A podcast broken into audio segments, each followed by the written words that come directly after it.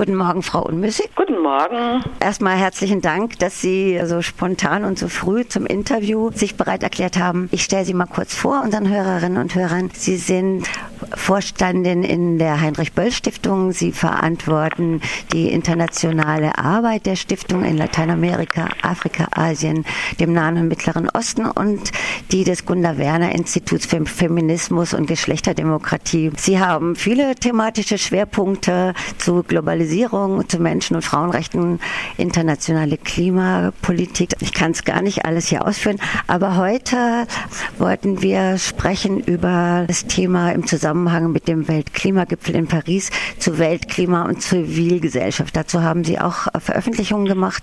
Es geht um die Rolle der Zivilgesellschaft für mehr Klimagerechtigkeit und Klimaschutz. Vielleicht ähm, zuerst, was verstehen Sie unter Zivilgesellschaft rund um den Themenblock Paris? Ja, Zivilgesellschaft ist erstmal ein wirklich sehr breiter Begriff. Er umfasst eigentlich alle Akteure, die nicht staatlich sind. Und dann sind wir schon bei dem Thema, wie vielfältig ist eigentlich Zivilgesellschaft. Wenn ich von Zivilgesellschaft rede, dann rede ich äh, von derjenigen die sich kritisch als Watchdog äh, in der Gesellschaft bewegt, die Finger in Wunden legt für politische Fehlentwicklungen oder gesellschaftspolitische, möchte aber daran erinnern, dass sich als Zivilgesellschaft auch die Pegida versteht.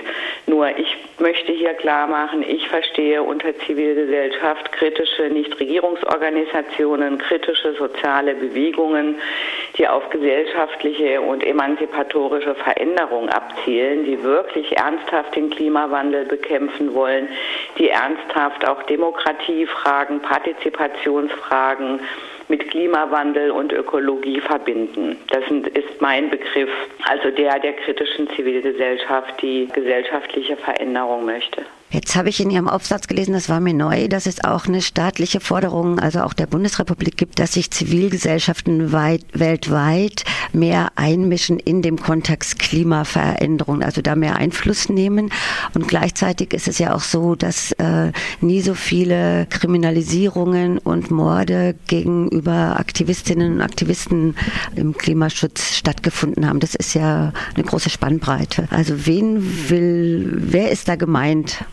Also wenn wir jetzt über die vielen, vielen tausend Akteure und Akteurinnen, die beim Pariser Weltklimagipfel aktiv sind, dann müssen wir auch sehr unterscheiden. Das, was da zivilgesellschaftliche Akteure sind, ist sehr heterogen, ist vielfältig. Das reicht von äh, eher angepassteren ähm, großen äh, Umweltakteuren wie dem WWF äh, eben bis hin auch zu kleinen Graswurzelorganisationen. Die sind durchaus auch in Paris, weil sie oft ähm, als Akteurinnen, die gegen Klimawandel auf den Philippinen kämpfen oder gegen Klimawandel in Mosambik. Andere größere NGOs finden, wie Entwicklungsorganisationen, die dann helfen, dass auch kleinere Organisationen nach Paris bei einem Klimagipfel teilnehmen können. Das machen wir auch als Heinrich-Böll-Stiftung. Wir versuchen zu verbreitern die Basis derjenigen, die eine Stimme bekommen bei den Klimaverhandlungen. So, das ist das eine. Deswegen gibt es auch sehr unterschiedliche äh, Stimmen, sehr unterschiedliche Forderungen.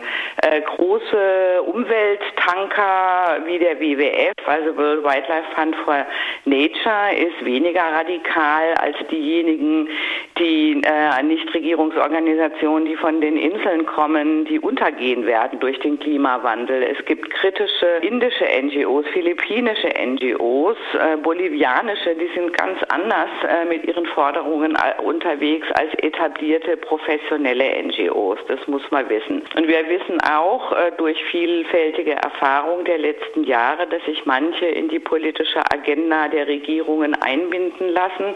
Und es gibt eben welche, die kritisch bleiben und auf die Straße gehen. Was wir im Moment und global erleben, ist in der Tat eine Trennung Trennungsversuche durch Regierungen, die einerseits die kritischen NGOs mundtot machen, den kritischen NGOs einen Maulkorb verpassen, äh, soziale Bewegungen, die sich gegen Kohleminen organisieren oder gegen Bergbauprojekte gegen Staudammprojekte oder gegen Landraub.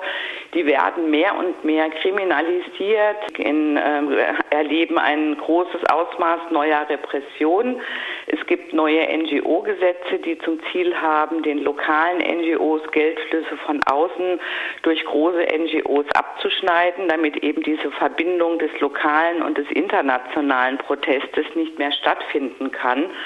Entschuldigung, ähm, warum findet es gerade jetzt statt? Was ist äh, historisch der die Punkt? Die Hintergründe sind, also ja. die Hintergründe sind definitiv, dass es weltweit mehr Protest gibt in den letzten 10, 15 Jahren das eben genau eine neue Qualität, die auch viel mit digitaler Vernetzung zu tun hat, eine neue Qualität der Vernetzung von lokalem Protest und internationalem Protest gibt. Wir können heute durch Internet, durch soziale Medien kriegen wir viel schneller mit, wo sich lokaler Widerstand artikuliert gegen, wie ich schon sagte, gegen Staudämme oder gegen Kohleminen. Und oft ist es so, dass der lokale Protest dann eben verstärkt wird durch internationale Solidarität, durch internationale Öffentlichkeitsarbeit, die gemacht wird.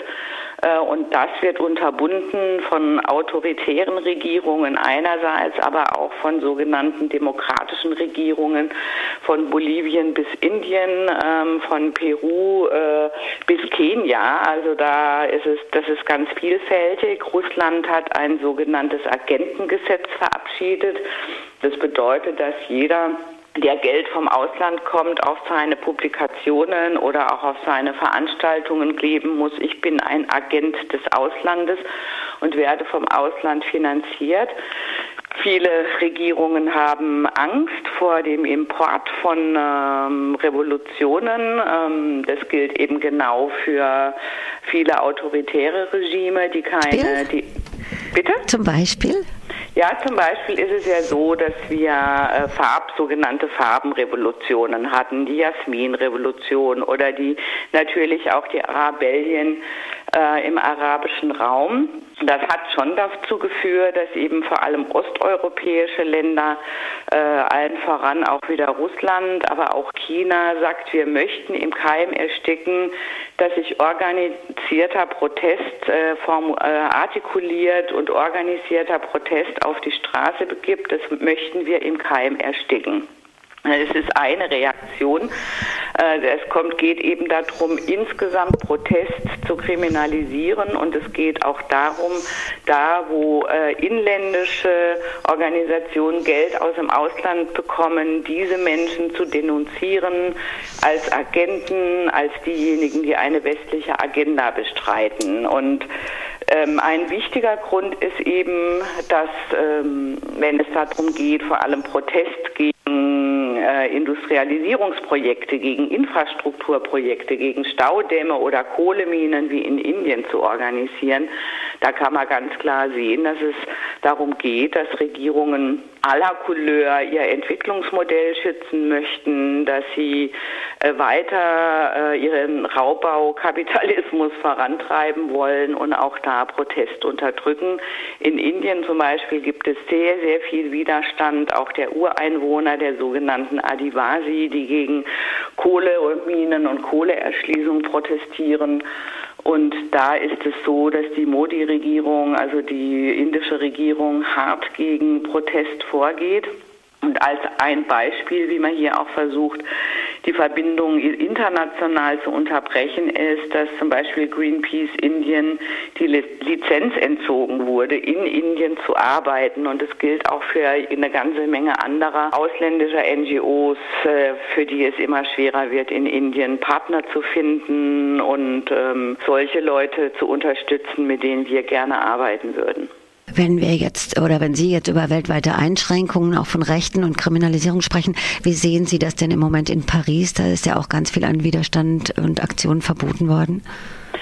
Also der ähm, Ausnahmezustand in Paris hat natürlich erstmal verhindert, dass die ganze Vielfalt des Klimaprotestes auf die Straße gehen konnte. Es war geplant, dass viele, viele tausend Menschen auch mit ganz unterschiedlichen Forderungen eben mit dieser Vielfalt auf die Straße gehen. Und ich habe auch gehört, dass Menschen, die die kritisch unterwegs sind, die auf die Straße wollten, kleine Proteste machen wollten, aus meiner Sicht unverhältnismäßig ähm, angegangen werden unter dem Deckmantel eben der, der Notstandsgesetze. Ein schwieriges Terrain, das wird auch rund um Paris etwas tabuisiert. Es kommen aber doch ab und an Berichte durch, dass äh, mit einer Rigidität äh, auch Klimaprotest unterbunden wird, ähm, wo man schon Zweifel haben muss, wie unter äh, zu Notstandsgesetzen dann eben auch ganz normale Meinungsvielfalt kein Gehör mehr hat. Vielleicht jetzt nochmal, äh, weil die Zeit allmählich leider abläuft und es ist ein sehr komplexes Thema ja auch ist. Was sind denn Ihre Forderungen, Ihre Ziele im Kontext auch von emanzipatorischen Bewegungen in dem Kontext von Klimawandel und Klimagerechtigkeit? Naja, also ich meine, prinzipiell geht es ja darum, dass Versammlungsfreiheit, Meinungsfreiheit, äh, die, die Freiheit, sich zu organisieren, also Organisationsfreiheit, äh, zu den universellen Menschenrechten gehört. Die stehen in der Allgemeinen Erklärung der Menschenrechte. Und erstmal muss man klar haben, äh, dass es ohne diese Grundrechte äh, keine, keine politische Einmischung geben kann äh, und auch keine politische Kontrolle von Herrschaft durch Zivilgesellschaft. Ähm, und da geht es eben einfach darum, daran zu erinnern, dass es dass die Mehrheit aller Länder der Welt die allgemeine Erklärung der Menschenrechte 1948 unterschrieben hat, dass es nicht gehen kann, dass man kulturell relativiert, bei uns gelten die Menschenrechte nicht. Und es geht eigentlich auch darum, dass westliche Regierungen denjenigen auf die Finger klopfen, äh, wo immer möglich und notwendig, wo Menschenrechte mit den Füßen getreten werden. Das erleben wir halt leider nicht, weil Menschenrechte zweitrangig sind nach wirtschaftlichen und politischen Interessen. Im Moment gehen wir Allianzen mit den schlimmsten Potentaten der Welt ein, um Terror zu bekämpfen. Da ist es um die Menschenrechte leider nicht bestellt. Wenn es um die ganze Thematik äh, Klimagerechtigkeit geht, dann äh, ist es so, dass es eben vor allem nach wie vor darum geht, dass es eine faire äh, Verteilung der Lasten geht, wer Emissionen reduzieren muss. Die Industrieländer sind historisch äh, für den Klimawandel verantwortlich und es geht darum, wenn es um Gerechtigkeit geht, den Ländern des globalen Südens, die am meisten unter dem Klimawandel leiden, aber fast nichts dazu beigetragen haben, also vor allem die afrikanischen äh, Länder und auch einige südostasiatische und asiatische Länder, jetzt nicht China, aber die anderen, unbedingt Ausgleich brauchen. Deswegen ist ja auch das Stichwort Klimafinanzierung ein Streitthema in Paris, wo es darum geht, sind die Länder des Nordens bereit äh, zu kompensieren, den Ländern bei der Umstellung auf erneuerbare Energien ähm, äh, zu helfen und sind, ist der industrielle Norden und der reiche Norden bereit, Länder, äh, zu, Ländern zu helfen, wenn es zu großen Dürre- oder Überflutungs- und Sturm, ähm, Stürmen äh, kommt. Ähm, also Kompensationen für Erlittenes, ähm, das sind die Themen von Paris und die haben eben sehr viel mit Gerechtigkeit zu tun. Gerechtigkeit bedeutet, wir müssen massiv mit den Emissionen runter, damit in anderen Teilen der Welt überhaupt noch Emissionen leicht wachsen können. Das sind die Themen, um die es geht, auch in Paris. Frau Unmusik, ich bedanke mich ganz, ganz herzlich für das Gespräch. Ja, ich bedanke mich auch für das Gespräch und alles Gute nach Freiburg. Dankeschön.